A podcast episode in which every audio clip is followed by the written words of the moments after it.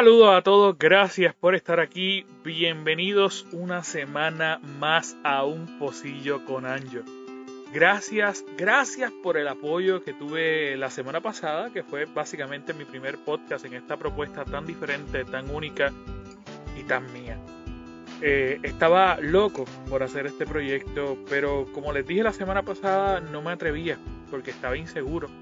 Esta semana ya es la segunda semana, así que en efecto es un paso más a la decisión de poder tomarme un pocillo con ustedes. Gracias por acompañarme, gracias por estar conmigo. Para mí es de gran bendición. Mi nombre es Anjo Figueroa y estoy aquí para que nos sentemos juntos, para que hablemos, para que conversemos un poquito de lo que verdaderamente importa, de las cosas que verdaderamente necesitamos escuchar y que muchas veces nos han dicho.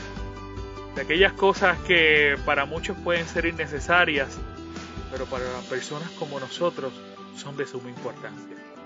Gracias por estar conmigo, espero que esta conversación tan amena que vamos a tener esta noche sirva de bendición, de cariño y que donde estés, sientas el amor en tu corazón.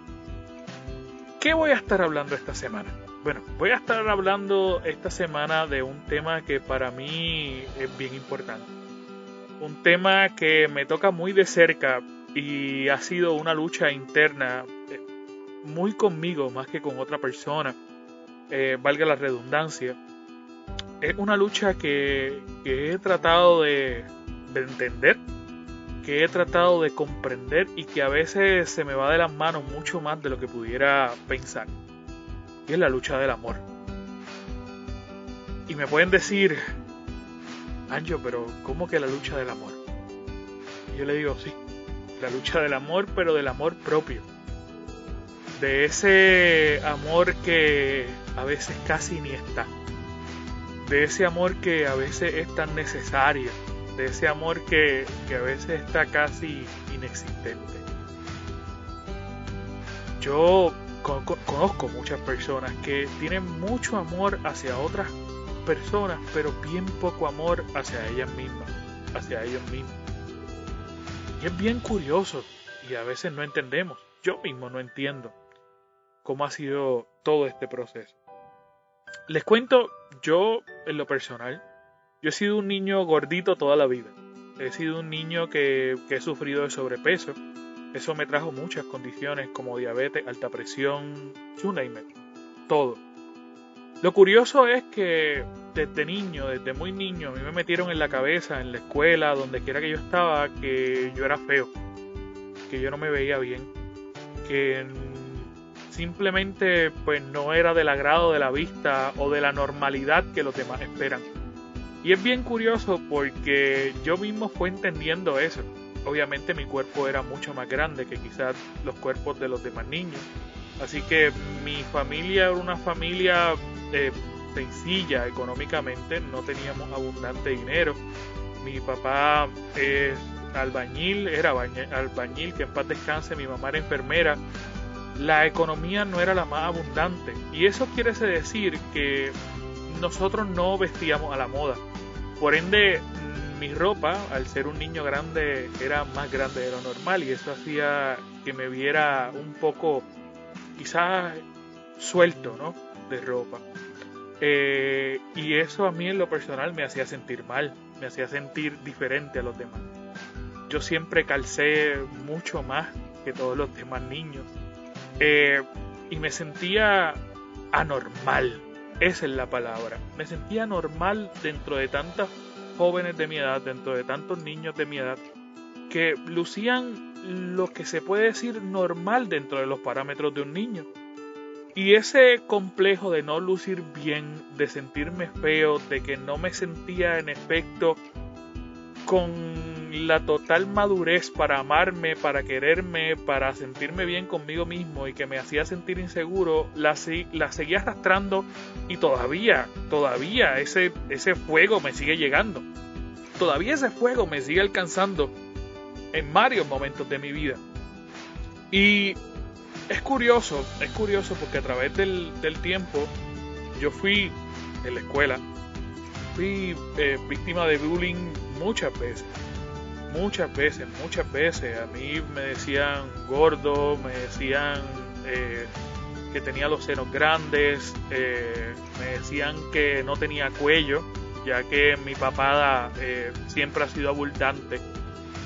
y normalmente pues ha tenido una conexión única, ¿no? No había una separación. Esa manzana de Adán, al yo ser obeso, no estaba. y eso era una de las cosas que, que me dolían y que todavía me duelen. Y lo confieso, lo confieso aquí públicamente porque este es un proyecto para yo poder limpiarme y para ayudar a que ustedes se limpien también dentro de mi proceso, dentro de, de mis acciones muy mías, de nadie más. Y es curioso cómo de cierta manera yo empecé a sufrir, a sufrir desprecio por, por, por mí, desprecio por quien era, desprecio por mi cuerpo, desprecio por, por cómo me sentía, desprecio por, por cómo me veía. Y, y no me sentía bien. No me sentía bien, de igual manera nunca me atrevía a hablarle a alguna nena que me gustara porque yo decía automáticamente me va a rechazar. Eh, y eso era lo que, lo que normalmente estaba en mi mente. Yo veía muchas nenas bonitas y yo decía, qué bella, si me atreviera a hablarle. Eh, es curioso, es curioso, porque luego ya de unos años he hablado con, con varias compañeritas que tuve en mi tiempo de high school intermedia y les confesaba, le he confesado, yo ahora soy un tipo totalmente diferente y le he dicho, en aquel momento tú me gustabas mucho. Y es curioso porque muchas veces eh, algunas de ellas me decían, ¿sabes qué? Tú a mí también. Y nunca nos atrevimos a hablar. Si a lo mejor no hubiéramos hablado, quizás la historia fuera otra. Y es curioso porque tú no sabes quién está a tu alrededor que te ama con locura, que te entiende con locura, que, que quiere estar contigo. Y cuando nosotros estamos en, en, ese momento de desprecio hacia nosotros mismos, hacia nuestro cuerpo, y nuestra mente está en ese chip para despreciarnos, no nos sentamos a ver el espectro tan grande que tenemos de, en nuestra visión y hasta dónde podemos alcanzar. No sabemos en efecto quién nos pueda querer, quién nos pueda amar, quién quizás nos puede entender o quién en ese momento esté pasando por lo mismo que a lo mejor incluso hasta se puedan ayudar.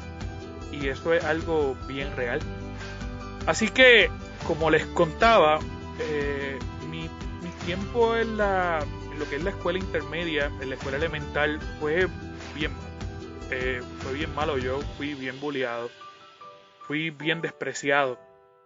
Eh, y lo que hice cuando entré a la universidad, digo, perdón, a la, a la high school, fue cambiar esa actitud y convertirme en el gordito gracioso que hacía reír a todo el mundo. Y eso me ayudó me ayudó a encajar, pero no me ayudó a sentirme bien. No me ayudó a, sentirme yo mismo porque todavía no encontraba ese algo que me hiciera sentir esto soy yo, este ángel.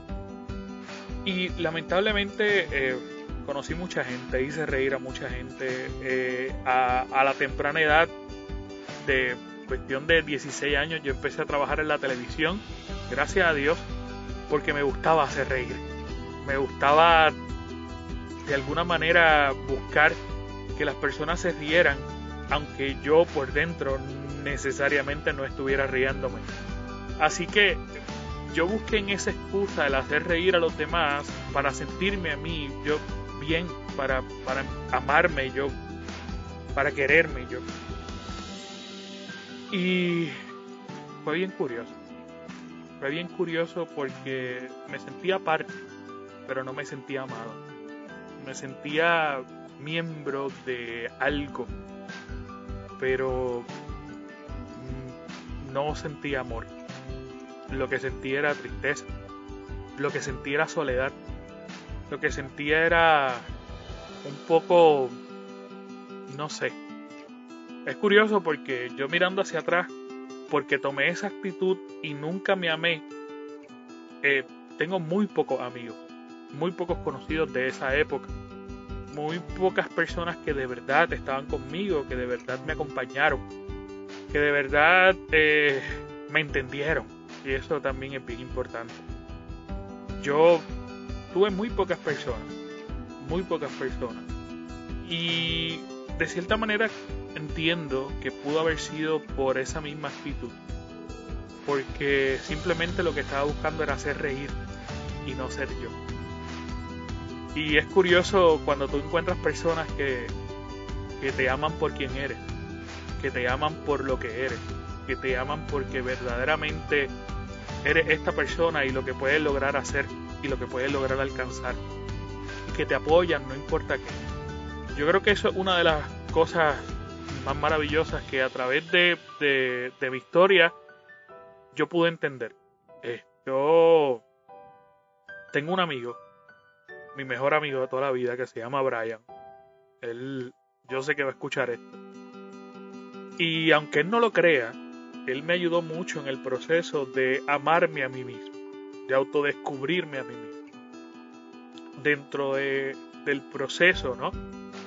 Dentro de mi proceso de, de, de autodescubrimiento, el hecho de encontrar quizá una persona que indefinidamente estaba ahí cuando más lo necesitaba, que siempre daba un paso al frente, que siempre buscaba soluciones en vez de problemas, que me entendía, que me comprendía, que en momentos de necesidad me escuchaba, que en momentos de sufrimiento me daba la mano. Yo creo que me enseñó a que si alguien te quiere, te ama igual,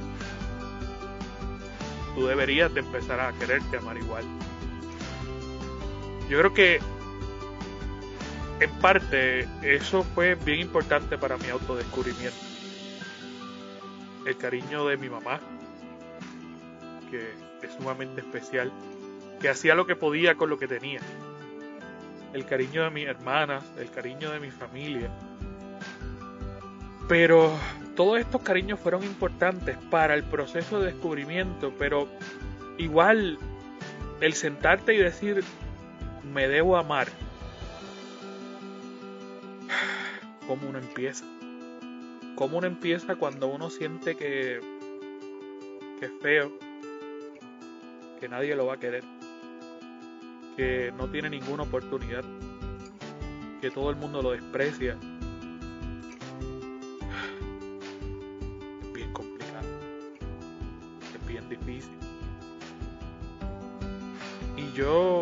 Decir que de cierta manera yo lo empecé a descubrir cuando me olvidé de todos los demás y empecé a entender qué realmente era lo que yo quería. Cuando me empecé a alejar de las personas tóxicas. Cuando literalmente empecé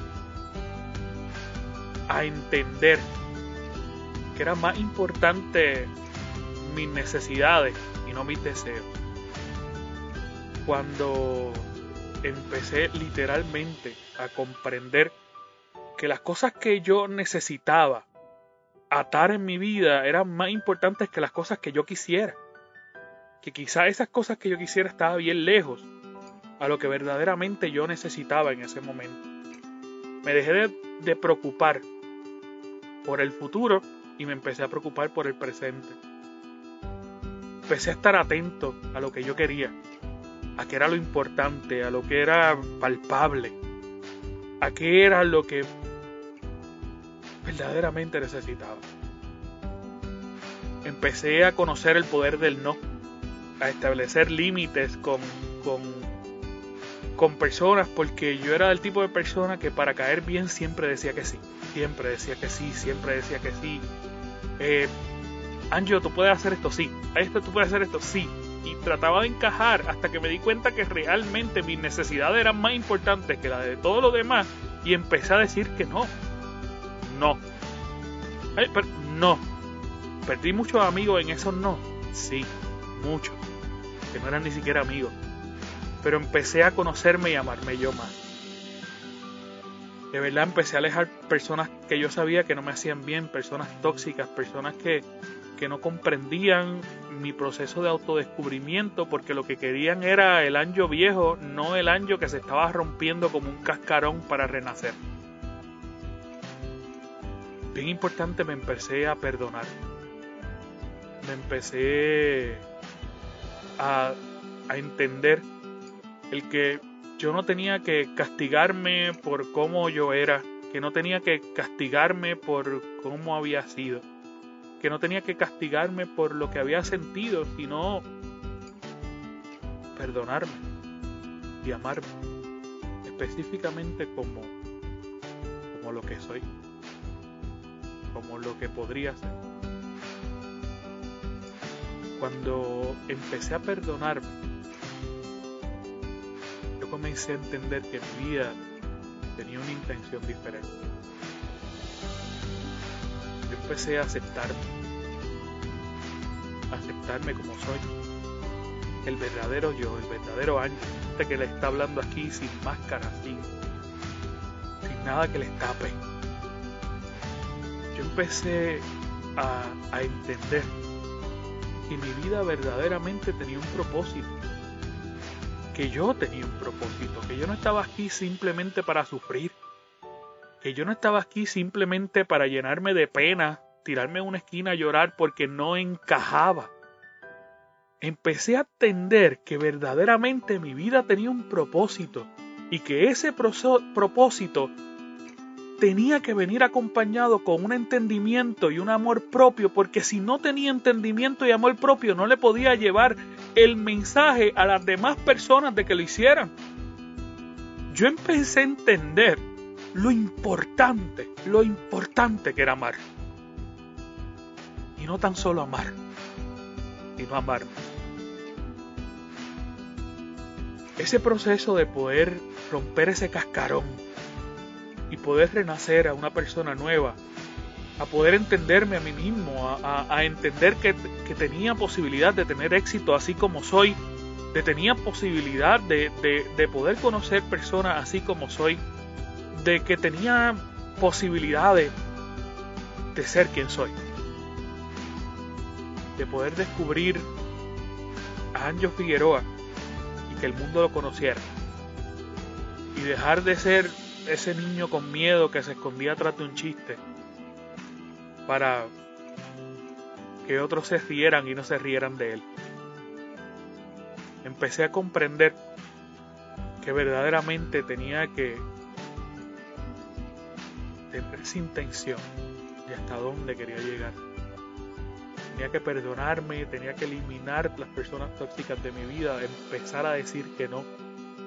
Entender que mis necesidades eran importantes y, y estar consciente de eso.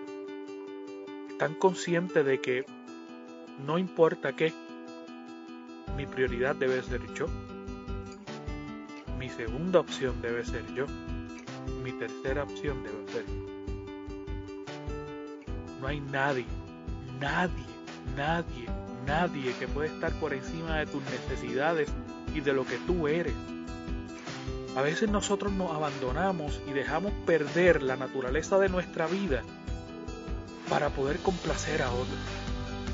Para que otras personas se sientan completas mientras nosotros empezamos a sentirnos incompletos. Para que otras personas puedan sentir lo que nosotros debemos sentir yo te digo en este momento que pares de hacer eso. Tienes que empezar a amarte tú, tienes que empezar a perdonarte, tienes que empezar a quererte, tienes que empezar a entenderte, porque no hay nadie en el mundo que te pueda amar tanto como te puedes amar tú. Dios te envió aquí por una razón.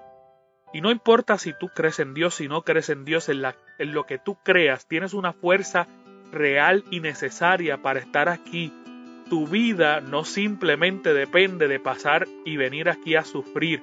No, tú tienes una intención en tu vida, tú tienes una misión en esta vida y tienes que empezar a quererte, tienes que empezar a amarte, tienes que empezar a romper ese cascarón por más que duela, tienes que alejarte de las personas que te hacen daño y tienes que empezar a mirar hacia el frente. No puedes, no puedes, simplemente no puedes tratar de alcanzar un logro haciendo exactamente las mismas cosas una y otra vez, una y otra vez, una y otra vez, sabiendo que quien está muriendo por dentro eres tú, más nadie.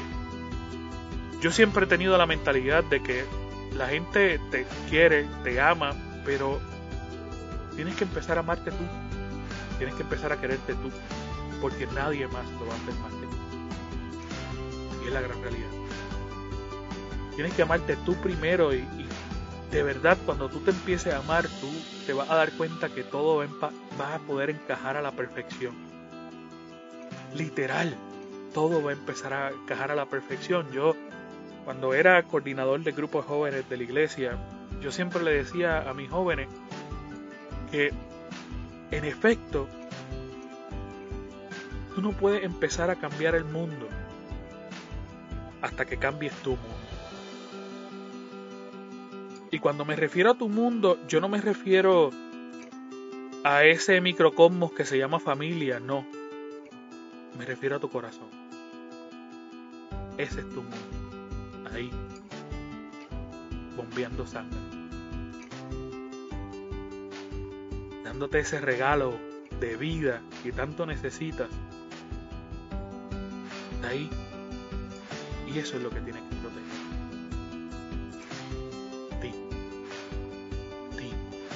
que eres importante, que eres valioso, que eres valioso que tienes que, empezar a liberarte, no importa el físico que tú tengas, no importa cómo tú te sientas, tú eres importante. Tienes que empezar a amarte como eres y por quien eres. La vida te va a tirar contra el piso millones de las personas te van a tirar contra el piso millones de veces porque nadie entiende lo que uno puede sufrir porque nadie está dentro de uno. Así que aprende a amarte, aprende a quererte, aprende a entenderte, aprende a disfrutarte, porque mientras tú pasas un tiempo sentado en el sofá de tu casa, en la sala, en el balcón y pensando, nadie me va a querer, que yo siempre te puedo decir es que cuando tú te amas, las personas van a amar el reflejo de tu amor. Y es la gran realidad. Tu vida totalmente cambia. Cuando tú no te amas, se nota. Se nota y las personas aman esa falta de amor lo que tienes a tu alrededor son personas que están tratando de aprovecharse de esa falta de amor constante. Hay personas que te van a apoyar, como yo les dije, mi amigo de la infancia que todavía es mi amigo, mi mamá, un bastión en mi vida increíble, que no importa cómo ella fuera, siempre el amor propio estaba bien presente. Si tú te empiezas a amar, va a entender que todo es posible. No vale la pena estar arrastrándose por alguien o por algo que no es necesario. No es necesario. Empieza a aprender que tus necesidades son las más importantes. Cuando tú te empiezas